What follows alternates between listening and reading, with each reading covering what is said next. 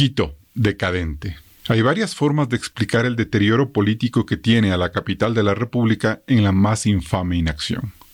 Un relato, el inmediatista puede ser el de una ciudad a merced de una justicia donde sus operadores y hasta la corte de Pichincha se prestaron para manipular y torcer fallos, permitiendo que Jorge Yunda y Santiago Guarderas se arranchen en la alcaldía montando un triste espectáculo.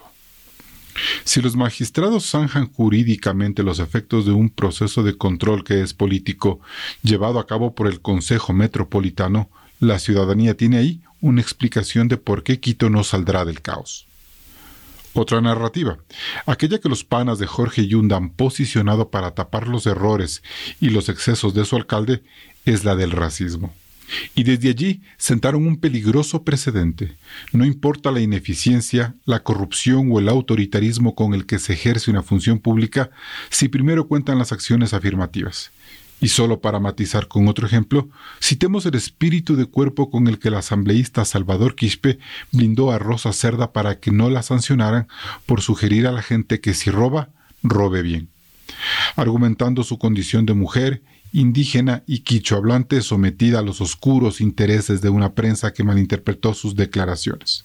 Desde esa perspectiva, cualquier cuestionamiento olerá a discriminación y odio clasista.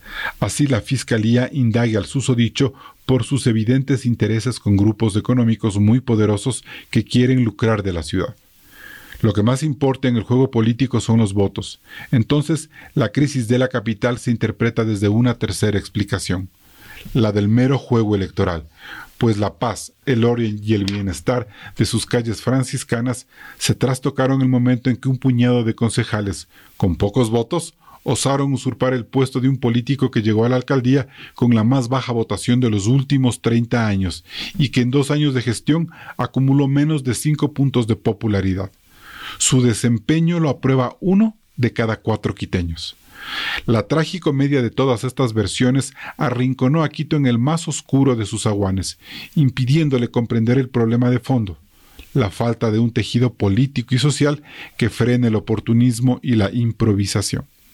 Unos dicen que la ciudad decayó al final del mandato de Moncayo, otros que Barrera le restó liderazgo, o que Rodas desperdició la fuerza que a él le transfirieron el 60% de los quiteños en las urnas. Cualquier discusión, sin embargo, será bizantina si no reconocemos que Yunda es la expresión de una ciudad que no le importa a los empresarios, a sus universidades, a los partidos políticos, gestores culturales, líderes barriales, medios, gremios o colegios profesionales. Por eso, en la elección de 2019 se disputaron la alcaldía 18 candidatos, de los que al menos 5 representaban una sola tendencia, que se fue por el caño del egoísmo y la miopía.